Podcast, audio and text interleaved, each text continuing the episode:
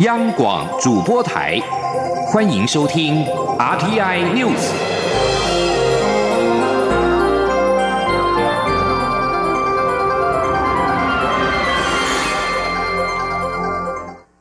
各位好，我是主播王玉伟，欢迎收听这节央广主播台提供给您的 RTN News 新闻。首先带您关注政坛焦点。去年九合一大选榜公投选务引发民怨，前中选会主委陈英前请辞获准。经过将近三个月的征询，行政院今天宣布提名前云林县长李进勇担任中选会主委。行政院表示，李进勇有法律专业背景，娴熟选务工作，相信能够带领中选会推动选务改革。前天记者王维婷的采访报道。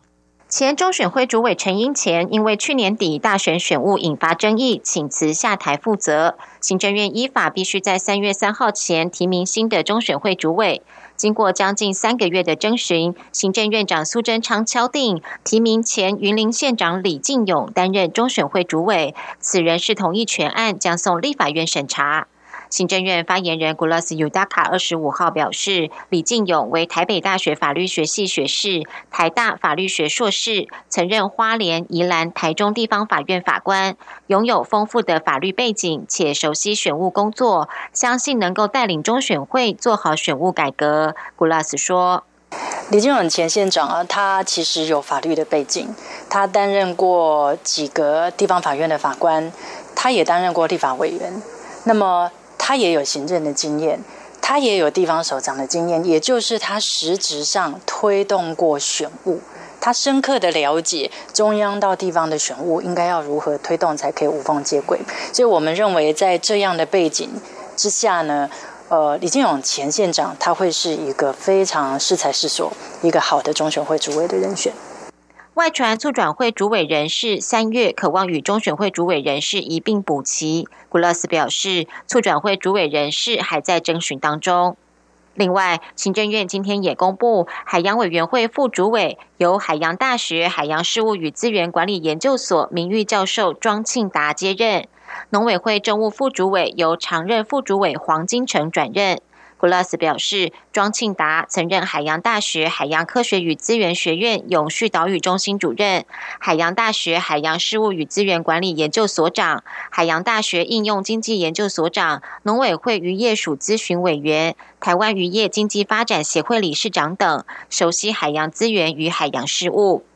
黄金城曾任农委会家畜卫生试验所所长、农委会技监、屏东农业生物技术园区筹备处主任，并自二零一六年六月起担任农委会常任副主委，历练完整。中央广播电台记者王威婷采访报道。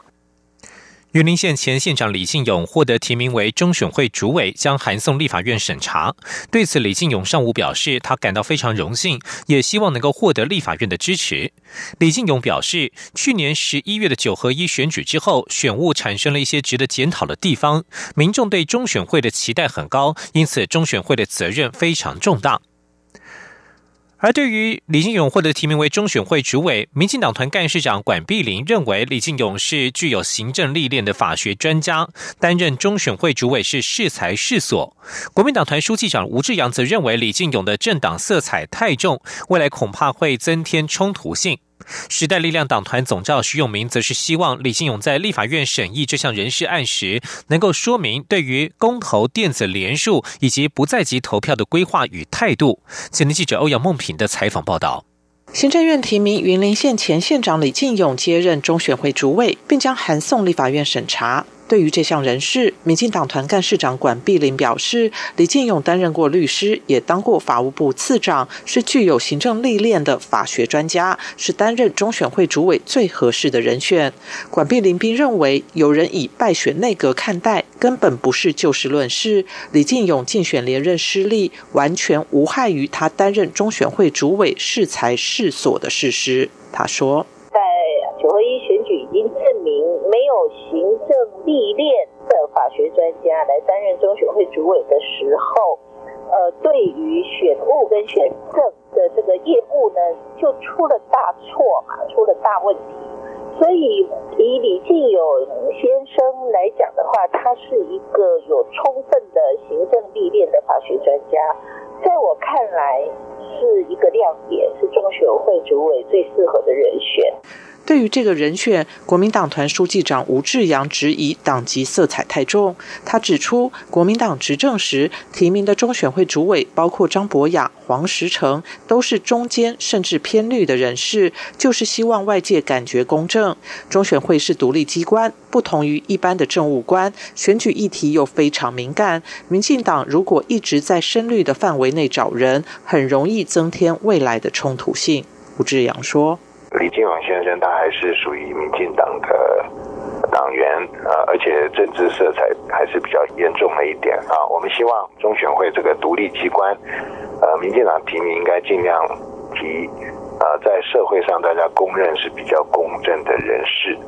啊，甚至更稍微偏向在野的人是更好啊，因为这样子可以弥补未来很多中选会的一些争议。时代力量党团总召徐永明则表示，未来公投榜大选恐怕是个常态。他希望未来的中选会主委能够尽早规划，不要重蹈九合一选举选务混乱的覆辙。另外，徐永明指出，关于公投联数电子化，法律已有规定，希望能够尽快达成。不在籍投票在立法院也已经慢慢有了共识，是否该有配套处理，减轻投票当天选务的负担，这些都将是时代力量在审。查中选会人事案时关注的重点。中央广播电台记者欧阳梦平在台北采访报道。继续关注国防疫情。国防部长严德发今天前往立法院外交及国防委员会说明业务报告。严德发在报告当中指出，今年初中共高层重申不承诺对台放弃使用武力，并经常文攻武吓，显见动武仍然是中共对台政策选项。他进一步表示，国军会提升防卫战力，不仅维持推动各项军事建军武建案之外，也会制定国防产业发展条例，鼓励国内的国防产业发展。吉林央网记者肖兆平的采访报道。根据国防部二十五号福利法院外交及国防委员会的业务报告指出。共军除了扩张军事外，也持续有针对性的演训。今年初还重申不承诺对台放弃使用武力，显见动武依旧是中共对台政策选项。因此，国军会持续提升整体防卫战力，并掌握国际与区域情势，展现防卫决心。报告指出，今年军事投资预算共有新台币八百九十八亿，将持续执行新型通用直升机。F 十六 A B 型战机性能提升、人机式短程防空飞弹等案，并推动近程自动化防御武器系统筹建、幺洞五公里轮型战炮甲车研制以及机场跑道滑道扩建工程先期规划等案。至于政府力推的国防自主政策。报告也进一步说明，新式高教机与浅见国造等建案齐成。新式高教机的原型机将在今年九月出厂，预定明年六月首飞。规划二零二六年完成六十六架的交机目标。国建国造部分，除水面舰建案持续进行外，第一艘潜舰原型舰也规划在二零二五年交建。国防部长严德发说：“一百零五到一百零八年已经分别启动了潜舰国造、两栖船坞运输舰、高效能舰艇量产、快速布雷艇、新型救难舰、微型飞弹突击艇及新一代。”飞弹新风舰七项的造舰计划，其中潜舰国造案在一百零六年三月启动之后，已经完成准备阶段各项设计及初步设计等三个阶段工作。计划在今年完成合约设计以及建造案的采购作业，并计划在一百一十四年达成原型舰交建的目标。在国防带动科研产业的政策原则下，国防部也会制定国防产业发展条例，将国军武器装备的研发、产制、维修与一般性军需品由产业承接，以鼓励国内厂商投入国防产业供应链。中央广播电台记者薛兆平采访报道。台北市长柯文哲先后有质疑国军无法抵挡敌军两日攻击，以及当兵浪费时间等说法。国防部长严德发今天在立法院表示，国军现况已经跟产业多有结合，希望柯文哲能够多了解现况。至于是否有抵挡敌军的战力，严德发强调，国军关键战力都有机动化，不会挨打，而且也有反制的回应作为。立委江启臣在质询时也延续陈述第一波攻击的议题。他认为蔡英文总统、行政院长苏贞昌近期的说法，恐怕是指出两岸目前情势紧张。严德发表示，两岸军事活动没有异常。蔡总统与苏院长的谈话重点在于宣誓防卫决心，而国军则会做好战备与敌情坚贞的工作。继续关注国际消息，美国总统川普二十四号表示，由于这个周末的美洲贸易会谈取得实质进展，因此他将延后原定三月一号对中国商品提高关税。川普在推特发文指出，美国与中国的贸易会谈在重要的结构性议题上取得了实质进展，这包括了智慧财产权保护、技术转移、农业、服务业和货币等等。川普说：“如果双方取得更多进展，他将计划在佛罗里达州的海湖俱乐部与中国国家主席习近平举行高峰会。”美国是在去年十二月宣布贸易休兵九十天，暂缓提高关税，让双方有时间进行谈判，化解一触即发的关税大战。自此，中国已经恢复对美国大豆的采购，并且大量采购美国商品，希望使双方谈判更容易达成协议。而中国官方媒体今天也报道，双方谈判已经取得实质进展，和美国总统川普稍早在推特的发文相呼应。另外，美国总统川普二十一号指出，美国需要透过竞争，而不是设法封杀对手，来取得行动通讯技术的成功领先。这篇推文没有具体提到华为，但贴文内容可能被各界视为美国政府对华为态度的软化。而在英国，路透社报道，英国首相梅伊正在考虑一项新计划，将英国脱欧时程延缓两个月。报道指出，英国政府官员已经对此研拟了一系列选项，希望避免部分支持无协议脱欧拿下谈判桌的部长们辞职。这些选项包括向布鲁塞尔当局正式提出要求，延后英国的脱欧时程。如果梅伊无法在三月十二号前让协议过关的话。美议二十四号表示，国会议员本周无法针对脱欧协议再次进行表决，但是在三月十二号以前一定会进行表决。目前仍然争取在三月二十九号之前取得协议，脱离欧盟。日本冲绳二十四号针对美军普天间基地的搬迁问题，举行了不具有法律约束力的公民投票。根据官方开票结果显示，超过七成的选民表达反对立场。冲绳知事玉城康裕表示，他将强烈要求日本政府正视民意，立即重新检视现行政策，并且停止建设。不过，日本首相安倍晋三今天表示，尽管选民在公投当中反对美军驻冲绳基地的搬迁计划，但此案不会因此而延迟。安倍表示，他诚挚的接受这项公投结果，并且将寻求冲绳居民对他决定推动搬迁的谅解。安倍说，日本和美国同意搬迁普天间基地已经二十年了，无法再进一步延迟。冲绳占日本总陆地面积不到百分之一，但是约有两万八千名美军驻防，在四万七千名驻日美军人员当中比例过半。噪音以及美军引发的事故和犯罪，长期以来让冲绳人愤恨不平。更何况日本其他地方的市政当局一直拒绝分摊这项军事负担。继续持续带您关注。美国奥斯卡颁奖典礼的最新颁奖实况，全球影坛盛事第九十一届奥斯卡金像奖二十四号登场。而在稍早颁出的奖项，包括了最佳男主角是由《波西米亚狂想曲》的雷米·马利克获得，而最佳女主角则是由英国宫斗电影《奥利维亚·科尔曼》拿下了女主角的奖项。而目前呢，在刚才还有一项最新的奖项，就是最佳导演是由罗马的艾方索科朗。拿下本届的最佳导演。目前为止，罗马已经拿下了最佳外语片以及最佳摄影的两个奖项，而目前正在颁发的是最佳电影的奖项。今年的奥斯卡虽然没有主持人，但是英国皇后乐团一开场就带来两首经典的歌曲，炒热了全场的气氛。而今年的颁奖典礼也迅迅速的进行当中，希望能够拉抬本届颁奖典礼的收视率。以上新闻由王玉伟编辑播报。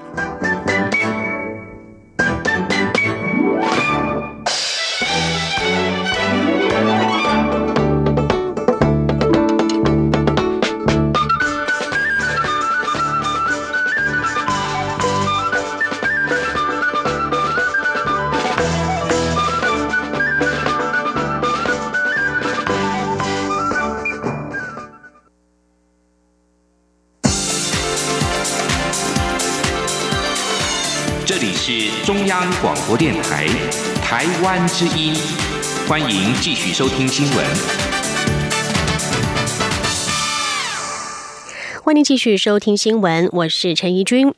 一百零八学年度大学学科能力测验的成绩在今天公布。今年以数学的表现最为亮眼，全国有七千七百八十二名考生拿到十五级分，是去年三千七百人的两倍之多，创下了历年新高，也使得数学顶标冲到了罕见的十四级分，前标也达到十二级分。另外，国文作文在魁违十二年之后，再度有学生获得了满分。记者陈国维的报道。因应新的大学多元入学方案，今年学测从必考五科改为选考，各校系在大学甄选入学阶段最多只能采集考生四科成绩。因此，大考中心今年起不再公布全国五科七十五满积分人数，但首度提供二到四科不同科目组合的积分人数百分比累计表，考生可上大考中心网站查看各项全国统计数据。大考中心表示，全国今年有十三万八千三百八十七人报名学测。其中七成一的考生五科都报考，两成七选考四科，并以选考国文最多，比率高达百分之九十九点九。今年国文、英文、数学及自然等四科的十五积分人数都比去年多，又以数学成长幅度最惊人，共有七千七百八十二人，一举超越一百零三学年度的六千七百四十九人，创下历年新高。大考中心副主任郑中平说明，这代表今年考生比较适应这次的数学考题，但不能说。今年考题比较简单，两年的同学是不是同样的同学？那我们当然会说，今年的答对率可能比去年高啊，但是我们不会在没有适当的比较的标准底下，哈，我们大概不会直接说。在各科五标部分，国文大致与去年相同，只有前标提高一级分，并和顶标一样都是十三级分。数学则是五标全上升，顶标和前标提高两级分，均标多出三级分，后标和底标高一级分。自然则是顶标十三，前标十一，都比去年高出一级分。今年国文作文题目《温暖的心》，全国有两人获得二十五分满分，这也是学测魁违十二年再度有学生拿到作文满分。英文。作文要考生写出台湾最让你引以为荣的事物，则有十九人拿到二十分满分，比去年多两人。学测成绩单将在二十六号寄发，考生如果对成绩有异议，可以在二月二十七号到三月四号申请复查。中央广播电台记者陈国伟台北采访报道。插播最新的消息，刚刚揭晓的第九十一届奥斯卡金像奖的最佳影片，最终是由《幸福绿皮书》获得。再把新闻焦点转回到台湾，二零一九东京国际食品展将于三月五号到八号在日本千叶的木章展览馆举办。为了争取台湾农产品纳入二零二零东京奥运食材，农委会今年首度筹组了台湾农产馆，并且设置 Global GAP，也就是全球优良农业规范专区，借此向日本及其他国际买家展现台湾农产品获得国际验证的成果。记者郑祥云、陈林信宏的报道。东京国际食品展被视为是亚洲最具规模的专业食品展，每年参观买家超过七万人次，其中有约百分之八十七是日本当地食品通路批发、餐饮服务制造商和零售业者等，是各国食品业者开发日本、亚洲以及全球市场的重要平台。今年农委会改变以往过去个别补助县市政府以及业者参展的方式，打出国家队的形象，以台湾农产馆的形式参展。且以新鲜、信赖、美味为台湾农产馆的主轴，规划 Global GMP 全球优良农业规范专区以及产业推广区，希望呈现台湾优质农产品的品牌形象，并争取纳入二零二零东京奥运食材。农委会副主委陈田寿说。从去年的这种农产品的这种出口的状况，哦，将近快要五十五亿的这种美金，那么在在日本就是呃有九九亿多的这种。的呃，在农产品的在那边销售哈，那成长也是大概有一成的这种时机哈。那我们希望说，透过这样的一个展览的这一个方式呢，然后结合我们产业界跟政府，我们最近最夯的就是我们的一个平台，就是台湾队的这个平台，能够再把农产品到国外的这一种时机呢，再往上再提一层。今年东京食品展，外贸协会仍会如以往筹组台湾馆，预计超过一百四十八个厂商参与。另外，也有五个县市政府，包括桃园、云林、台南、高雄和屏东筹组团队前往，希望推销当地的农产品。中央广播电台记者郑祥云、陈林信宏采访报道。政治消息：日前大法官会议宣告，累犯部分情节加重到最低本刑是违宪的。有立委担忧，未来恐怕会影响到酒驾累犯的量刑。对此，司法院秘书长吕太郎今天在立法院司法法制委员会答询时表示，这完全不会影响到酒驾、虐童等提高刑度的修法，只有在累犯而且又判处最低本刑的时候才会违宪。累犯只要不判最低本刑，就与大法官视线没有关系。记者刘玉秋的报道。近来酒驾肇事频传，人神共愤，有立委提出修法提高酒驾刑责，但大法官日前作出第七七五号解释，认为刑法中累犯无论情节一律加重至最低本刑为限，要求相关机关两年内完成修法。国民党立委胡志阳二十五号在立法院司法法制委员会中质询时担忧，大法官日前所做的七七五号解释，是否会影响立院将审查的酒驾、虐童等案件提高刑度的相关修法。对此，司法院秘书长吕太郎答询时表示，完全不会，因为他只有在累犯又要判处最低本刑是过科的时候才违宪，所以，呃，累犯呢，你只要不判他最低本刑啊，或者是判他。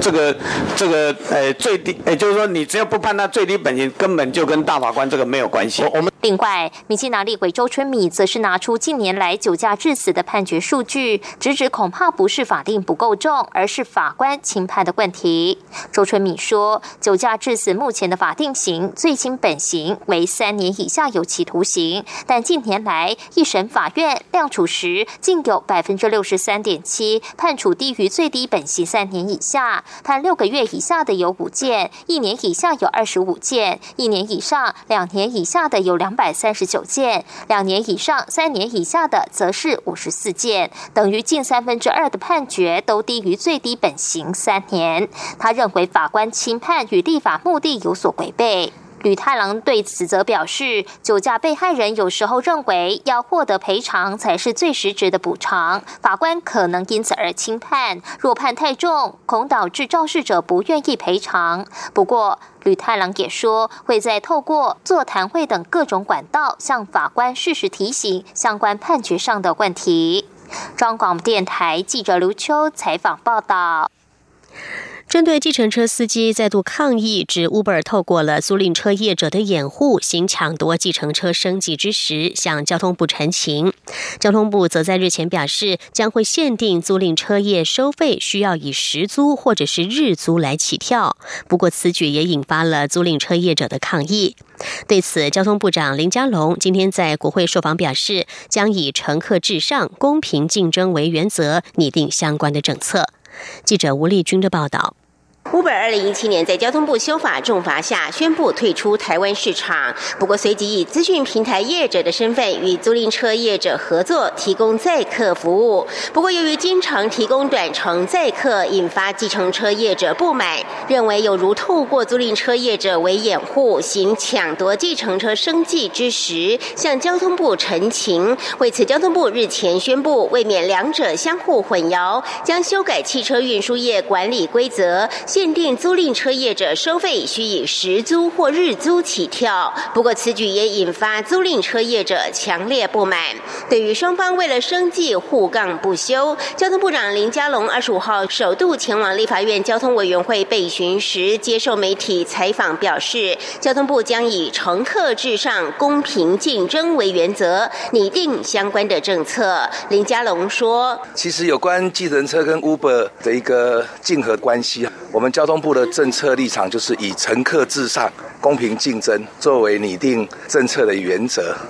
所谓的 Uber 透过租赁车的经营方式要纳管，我想这个是大的方向。那我们因此对于汽车运输管理规则啊有一个规定。林佳龙进一步指出，实租是既有的规定，并非新的法规，但是透过更明确的规范修订，交通部也将在未来两个月的修法预告期，听取各界意见，包括租赁车业者的心声，也希望业者能搭配交通部推出的计程车多元方案，提升服务品质，共同创造以乘客至上。公平竞争的优质环境。中央广播电台记者吴丽君在台北采访报道。